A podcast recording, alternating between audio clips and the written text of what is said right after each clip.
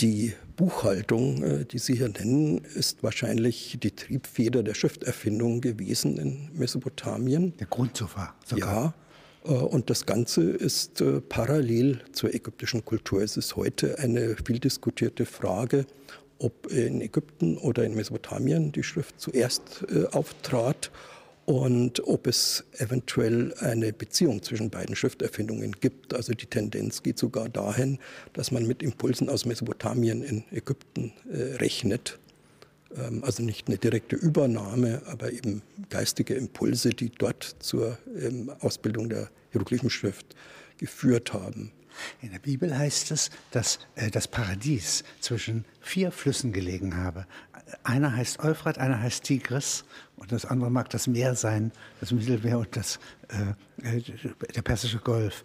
Das heißt also gewissermaßen, es wird als Paradies bezeichnet, was hier sozusagen als Landschaft, als gartenähnlicher Ackerbau, ja, als Städte, Städte, die einen Tempel haben, die ein Gemeinwesen besitzen, sozusagen hier in Existenz tritt.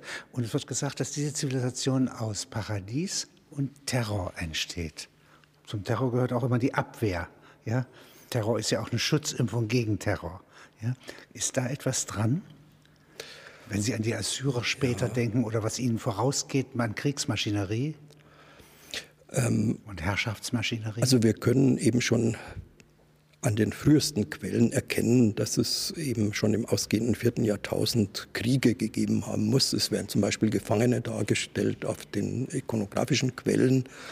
Und ähm, ja, sobald die Keilschrifttexte verständlich äh, werden, findet man auch äh, Nachrichten darüber, also Soldaten und äh, ähnliches. Ähm, Andererseits ähm, die Kooperation war sicherlich ähm, entscheidend an der Herausbildung dieser äh, Hochkultur äh, beteiligt. Man äh, nimmt an, dass unter anderem eben die ähm, Bewässerungskultur, die ja im Süden Mesopotamiens notwendig war, das Land ist zwar, hat einen guten Boden, es ist Schwemmland, aber es hat wenig Regenfall und ähm, es muss künstlich bewässert werden. Und diese frühen Bewässerungssysteme dürften eben äh, zu dieser Urbanisierung äh, entscheidend äh, beigetragen haben. Und dann kommt noch ein Faktor hinzu, äh, den Sie auch schon angesprochen haben, nämlich, ähm, dass man ähm, ein Gemeinwesen damals äh, eigentlich nicht trennen konnte vom Tempel. Wir sehen äh, schon in den Jahrtausenden vor der Schrifterfindung, dass sich in diesen dörflichen Kulturen bestimmte zentrale Bauten immer deutlicher von den normalen Bauten abheben. Ähm, manche bezeichnen sie als Tempel, aber richtiger ist wahrscheinlich, äh, dass das äh, Gebäude waren, die sowohl kultische als auch soziale und wirtschaftliche Funktion hatten. Und im dritten Jahrtausend können wir das dann zum ersten Mal deutlicher wahrnehmen, dass äh, eben der Tempel ähm, idealiter sozusagen die Kernzelle der frühen Stadtstaaten war. Das heißt, ein Tempel war eben nicht nur ein Haus der Verehrung von Göttern, sondern das war ein Haushalt. Ein Haushalt, Haushalt, wo sozusagen der, der, Ackerbau also äh, reguliert wird, gesteuert wird, die Produktion gesteuert wird und die Verteilung garantiert wird. Ja, genau. Also ein, sozusagen ein Haushalt, in dem ähm, eine ja, Umverteilung von Gütern stattfindet. Das heißt, da gehört Landbesitz dazu, ähm, Viehwirtschaft, Ackerbau, Sozusagen die Fischerei. Des Naturalientauschs. Ja. Bevor es einen Markt und eine Geldwirtschaft gibt, ja, gibt es diesen organisierten Naturalientausch. Ja, also man hat äh, das sogar eben als Tempelwirtschaft äh, bezeichnet. Ähm, auch das ist natürlich äh, in der Diskussion, inwieweit das äh, voll zutrifft und inwieweit das übertragbar ist von Südmesopotamien auf andere Regionen. Aber jedenfalls im Süden Mesopotamiens äh, war das sicher, ähm, ist diese Bezeichnung für die frühe Zeit sicher nicht ganz falsch. Ähm, nur äh, darf man sich kein, äh, ähm, kein Nebeneinander oder Gegensatz zwischen sozusagen Tempelwirtschaft und Privatwirtschaft vorstellen, denn das waren wahrscheinlich dieselben Leute, die gewissermaßen für das Gemeinwesen, in dessen Mittelpunkt eben der Tempel stand und dann eben aber auch äh, für sich selbst äh, gewirtschaftet und äh, gehandelt haben. Jetzt gibt es einen Götterhimmel, ein Pantheon. Ja, nicht? Es ist also nicht ein Gott, obwohl jede Stadt wahrscheinlich einen hat. ja, den es bevorzugt, ja, aber es gibt sozusagen eine Fülle von Göttern. Ja, also wir ähm, finden etwa um 2600 vor Christus die erste Keilschrifttafel, die uns eine Liste von Göttern überliefert. Und das sind also in dieser Liste schon ein paar hundert. Äh, und in der Tat gibt es, äh, sind uns eben die Namen sehr, sehr vieler Götter aus Mesopotamien überliefert. In der Regel ist es so, dass ähm, in einem Ort oder eben in einem Stadtstaat eine Gottheit an der Spitze eines Lokalpantheons steht. Und äh, dieses Lokalpantheon ist in etwa analog strukturiert zu einem königlichen Hof und Haushalt. Ja, am eindringlichsten gestaltete Stück Literatur ist der Atramchasis-Mythos. Ähm, da ist es so, dass äh, der Mensch aus äh, Lehm und Fleisch und Blut eines geschlachteten Gottes äh, geschaffen wird. Und äh, das sagt natürlich unter anderem, dass äh, der Mensch eben einen göttlichen Teil in sich trägt, der dann nach seinem Tod in der Unterwelt weiterlebt. Und das Ganze ist auch sehr typisch für die altorientalische Kultur, sehr stark mit dem verwoben, was wir als Sprachspiele oder Wortspiele äh, bezeichnen würden. Das heißt, man hat in dem akkadischen Mensch, äh, Wort für Mensch, Avilum, das Wort Ilum, Gott zum Beispiel gesehen und das dann mythologisch ausgestaltet. Also ein hochkomplexes äh, Werk und eben auch eine sehr anregende ähm, literarische Ausgestaltung. Wenn Sie mir beschreiben sollten, wie fern diese Welt äh, von der unsrigen ist, was würden Sie dann sagen? Ich würde zunächst mal betonen, dass wir eigentlich aus dieser Welt hervorgegangen sind. Also Denn, nahe sind. Ja, ähm, das ist jetzt vielleicht auch übertrieben, aber wir stehen auf diesem Boden. Wir stehen auf, sozusagen, wir stammen äh, letztlich aus dieser Tradition. Denn ähm, das Judentum und das Christentum haben ja, sind ja im alten Orient, wenn man so will, entstanden. Und vieles lebt ja heute noch fort. Ich will nur ein paar Beispiele erwähnen. Ähm, die Zeiteinteilung nicht, mit, ihren, ähm, 60er, ähm, mit ihrem 60er-System, das ist gut babylonisch. Also das Zahlensystem in Mesopotamien war eben ein Sechsagesimalsystem. Oder ähm, unsere ähm, Monate, äh, die im Nahen Osten zum Teil noch die alten babylonischen Namen tragen. Also auch der jüdische Kalender, die Monatsnamen stammen aus dem babylonischen. Also wir haben jede Menge ähm, Wie heißen diese Monate auf Babylonisch? Ja, es beginnt zum Beispiel mit dem Nisan, der ja hebräisch noch genauso heißt. Und ja, dann geht es, ich will jetzt nicht alle aufzählen, Nisan, Ayar, Siman, so geht das weiter. Und die leben eben im äh, Arabischen, im Hebräischen und sogar zum Teil aus dem Arabischen übernommen, im Türkischen noch heute fort. Sie haben hier sorgfältig aufgeführt, zum Beispiel das deutsche Wort Grimm. Ja? Das kommt, sagen Sie, für, äh, etymologisch von mit den Zähnen knirschen. Ja? Also von einem Verb, von einer Tätigkeit. Dann äh, äh, das Wort äh, hier ähm, anblasen, anfachen. Das wäre Zorn. Wut kommt woher? Das äh, hängt äh, mit dem lateinischen vatis zusammen, nicht? was ja also Dichter heißt und Seher. Also äh, die Vorstellung ist wahrscheinlich die eben einer Ekstase. Ach, in, ach so, ja. der Beobachter, der, äh, man gerät Wut, außer sich. Außer sich, ja. in Zungen redend, ja, ja? Nicht, kann die Zukunft vorhersehen. Wie von Sinnen. Ja, nicht die, der griechische. Häuschen. Der griechische Mantis äh, kommt eben ja auch von einem Verbum mainomai, äh, das bedeutet rasen, in Ekstase geraten. Äh, das ist dieselbe Vorstellung. Zu Zorn gibt es hier die Assoziation Hitze, Röte, Schnauben. Ja. Dann ähm, die, äh, es gibt hier eine ganze Reihe. Ja? Ergrimmen, Zürnen, Agagu. Wie wird das ausgesprochen? ja, Agagu, Agagu, das heißt, äh, das ist ein akkadisches Verbum, nicht? Das heißt eben äh, zornig sein oder grimmig sein. Ja. ja. ja. Und es ist wichtig, dass man diese verschiedenen Tönungen, ja, nicht in unserer Sprache, ja, vergleicht mit Tönungen, die man vermuten kann, ja, in dieser fernen Zeit. Ja. Ja? Also ich meine, das ist natürlich jetzt wieder ein anderes, äh, äh, sozusagen ein anderes Kapitel aus unserem Fach, das wir versuchen müssen, eben an die damalige, an die damaligen Bedeutungen möglichst nahe heranzukommen. Und vieles, was man äh, so lesen kann in Übersetzungen, sind natürlich mehr oder weniger Stereotype, wenn man so will, also Hilfsübersetzungen.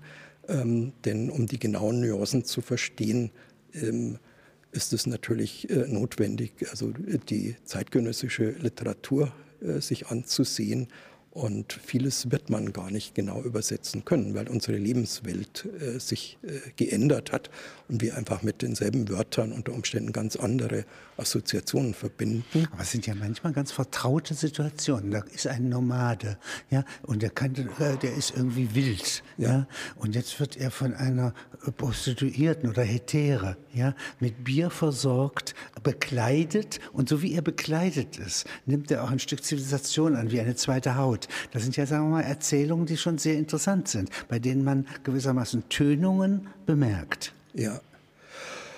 Ähm, nur wir müssen diese Tönungen eben wissenschaftlich nachweisen ja. und äh, man darf sich also nicht allzu sehr aufs Gefühl Nein. verlassen. Nicht? Also ein Beispiel ist diese Episode aus dem Atramchasis-Mythos, ähm, wo sich am Schluss die Götter, wie es heißt, wie Fliegen um den Opfer Dunst, um, den, um das äh, Opfer versammeln, um den Opferrauch. Nach Ende der Sintflut. Ja, ja jetzt werden wieder nicht, Opfer gebracht. Wenn die so Menschen, haben die Götter, genau, Götter schon gehungert. Genau. Ja? Nicht? Und äh, äh, Gott sei Dank oder dem Menschen sei Dank wurde ja der Mensch äh, bewahrt vor dem vollständigen Untergang. Und eben äh, der Sintflutheld äh, bringt sein erstes Opfer dar und dann heißt es eben, die Götter versammeln sich äh, wie die Fliegen um den Opferduft. Und das klingt natürlich auf Deutsch, wenn ich keinen Hintergrund habe, ähm, eher ein bisschen despektierlich, um nicht zu sagen ironisch. Das könnte mitgeschwungen haben. Aber andererseits wissen wir eben, dass äh, die Muttergöttin, die ja die Menschen geschaffen hatte und die hier besonders besorgt auch um die Menschen war in dieser Sintflutgeschichte, dass äh, eben die ein Fliegenhalsband trug. Warum wissen wir jetzt auch nicht genau, aber diese aber Episode so ist natürlich eine Erklärung. Sie, sich. Ne? sie versammeln sich nicht wie die Fliegen, ja. sondern wie die ein Fliegenhalsband tragende Muttergöttin sie anführt. Es ist eine Erklärung eben dieses ikonografischen Merkmals der Muttergöttin. Sie kommen als Götter, nicht als Gierige. Ja, und der Mythos dient ja eigentlich äh, meistens äh, dazu, äh, gewisse Dinge im Kult oder im Leben äh, zu erklären. Und das ist eben auch ein Beispiel dafür. Und äh, zwar sehr konkret im Leben. Ja. Das heißt also zum Beispiel eine, ähm, wenn Sie so wollen, eine Art Fluch oder äh, eine lange äh, Gedichtserzählung, die endet damit mit einem Vorschlag, wie man den Zahnschmerz behandeln kann. Ja? Der Zahnschmerz gedeutet als Wurm. Ja? ja. Nicht? Aber das ist eine lange äh, epische Struktur, ja. ja die ähm, gewissermaßen wie so ein Schadensverhütungszauberspruch durch Aufzählung der Schäden ja. Ja, sie klingt. Ja, äh, äh, das ist äh, eigentlich eben gar kein, äh, in erster Linie gar kein Schöpfungsmythos. Nein. Es ist eine, ein magischer Text, eine Beschwörung eben gegen Zahnschmerz. Und um äh, diese Dinge in den Griff zu bekommen, wollte man natürlich ihren Ursprung kennen und äh, sozusagen Dinge, deren Ursprung man weiß, ähm, äh, kann man, kann man auch kontrollieren, kann man ja. bekämpfen. Nicht? Und deswegen ist dieser Text eben eingebettet in äh, die Beschwörung. Man nennt das Historiola, also eine kleine Geschichte. Das findet man eben in vielen magischen Texten, bis äh, auch zu unseren althochdeutschen Merseburger Zaubersprüchen zum Beispiel, nicht? die ja auch eigentlich so eine Geschichte von also Baldur und Wotan, die in den Wald reiten, nicht? dann verrenkt sich das Pferd den Fuß und äh, das wird geheilt und das wird eben in der Magie dann ähm, äh, wiederholt, dieser Vorgang. Als Anu, das ist der Himmelsgott, den Himmel erschaffen hatte, der Himmel die Erde erschaffen hatte, die Erde die Flüsse erschaffen hatten, die Flüsse die Kanäle erschaffen hatten, die Kanäle den Morast erschaffen hatten, der Morast den Wurm erschaffen hatte, da ging der Wurm zu Shamash, dem Sonnengott, der eben auch für Gerechtigkeit zuständig ist, und weinte. Vor Ea, das ist der Weisheits- und Schöpfergott, flossen seine Tränen. Was gabst du mir zu essen? Was gabst du mir zu saugen. Und dann äh, erklärt er ihm, ich gab dir die reife Feige, die Aprikose, den Apfel. Und der Wurm antwortet, was soll mir die reife Feige, die Aprikose, der Apfel? Hebe mich hoch und setze mich zwischen Zahn und Zahnfleisch. Vom Zahn will ich Blut saugen, vom Zahnfleisch Stückchen nagen. Und damit ist der Zahnschmerz natürlich und der Zahnwurm erklärt. erklärt nicht? Man kann sich auch lebhaft vorstellen, dass im Hintergrund natürlich der Nerv steht, der Zahnnerv, ja, der ja auch ein bisschen wurmartig aussieht. Genau. Ja, Haben die Anatomie betrieben? Ja, allerdings weniger im Dienste sozusagen der äh, menschlichen Heilkunde, das sicher auch, aber die Kenntnisse stammen vor allem vom Opferwesen, denn das ist auch ein wichtiger Zug der altorientalischen Religion, äh, dass man versucht hat, die Zukunft zu erforschen, und zwar mit Hilfe der Divination. Und eben das wichtigste Verfahren war die Opferschau. Das heißt, man hat die Eingeweide des Opfertieres ähm, beobachtet und aus den verschiedenen Merkmalen ähm, Omina abgeleitet, also Zukunftsvorhersagen. Und ähm, diese, äh, vor allem die Leber, die galt als Schreibtafel der Götter, ähm, äh, die hat man sehr genau inspiziert. Da gibt es auch sehr, sehr äh, viele individuelle Veränderungen. Und uns sind also Hunderte, wenn nicht Tausende von Lebermodellen aus Ton äh, überliefert, die solche ähm, äh, Lebern darstellen, zum Teil auch Ach, das beschriftet. Hat man aufrechterhalten. Das heißt, äh, da sind nicht einfach äh, die Priester, die dem König ja, sozusagen ja. die Leber erläutern und weissagen, sondern sie müssen auch die bestimmte Leber, was sie gesehen haben, abbilden.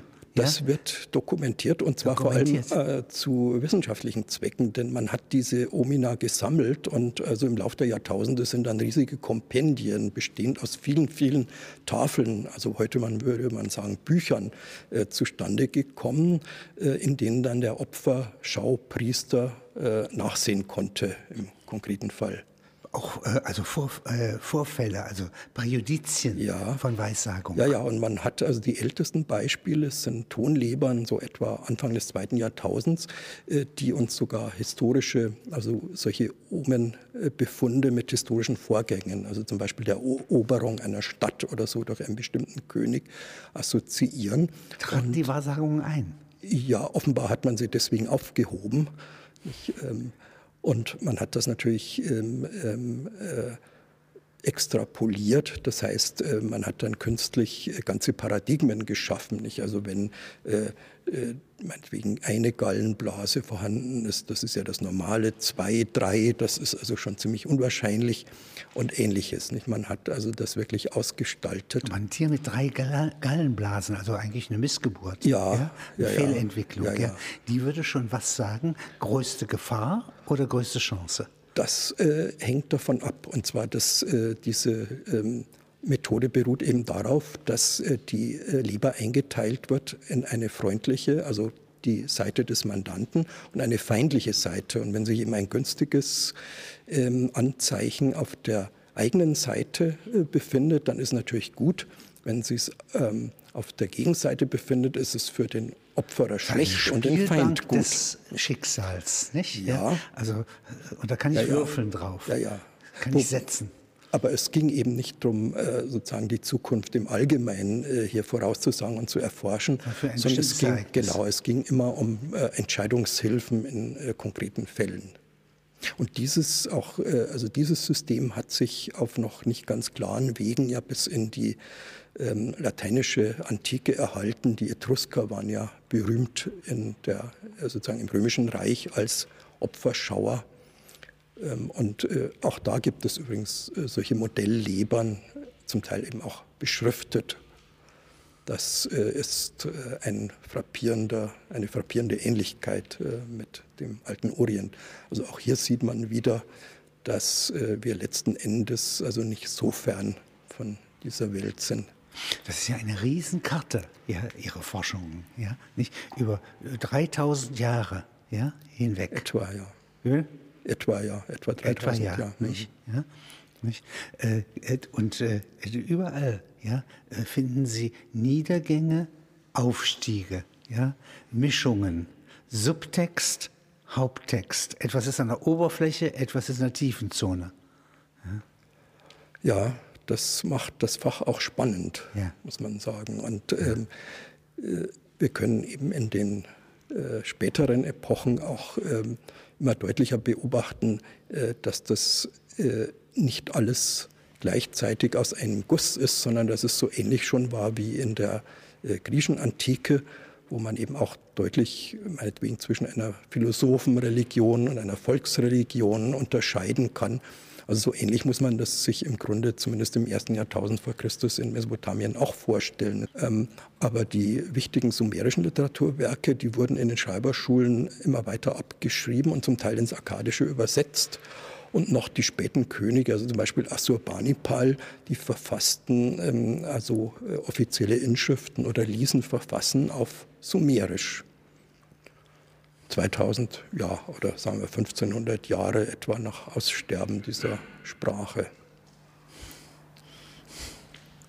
Das ist eigentlich sozusagen, das Sumerische ist der Mond, die, die Fremdheit ja, von denen, für die Ja. Spätbabylonier. Es gibt sogar noch eine Parallele, nämlich das Sumerische war auch die Kultsprache. Das heißt, der Gottesdienst im Tempel fand ebenso wie bis vor nicht allzu langer Zeit in der katholischen Kirche auf Lateinisch, so fand der auf Sumerisch statt. Ach. Ja. Und es gibt sogar noch späte Keilschrifttexte, in denen also solche sumerischen Texte in griechischen Buchstaben wiedergegeben sind. Da überlappt sich das wirklich nicht mit unserer Also dass es etwas vertrauten außerhalb Antike. der Wel Erde, ja, der Welt, der, äh, der Alltäglichkeit, ja, äh, äh, dass ich als Gott oder als Schrift oder als frühere Sprache, ja, noch zur Verfügung habe. Also zur Differenzierung einer komplizierten Gesellschaft gehört, dass es das Fremde auch noch gibt. Ja, das und- Überlieferte genau. gibt. Und unter Umständen eben auch sozusagen die Differenzierung zwischen Kult und Alltag oder sozusagen sakraler Sphäre. Das hat sich ja wiederholt. Also auch das Althebräische ist ja praktisch schon äh, wahrscheinlich im 6. Jahrhundert als Umgangssprache ausgestorben und durchs Aramäische verdrängt worden. Aber die heiligen Texte hat man natürlich weiter tradiert auf Althebräisch. Das ist eine Mehrweltenkultur. Ja, nicht? Und ähnliches hat man ja in anderen Kirchen auch, nicht? In der orthodoxen Kirche das Altgriechische oder in der koptischen, in der ägyptischen christlichen Kirche das Koptische, in Äthiopien das Ge'ez. Also es ist eine vertraute Erscheinung. Nicht? In Indien das Sanskrit. Und ich kann mich im fernen Spiegel besser selber erkennen. Ja? Einerseits ja und andererseits werden die Priester dadurch natürlich, wie es eben äh, bei. Dostoevsky heißt, nicht, sie werden die Verwalter des Geheimnisses. Das schafft natürlich auch neue Eliten. Muss man auch sehen.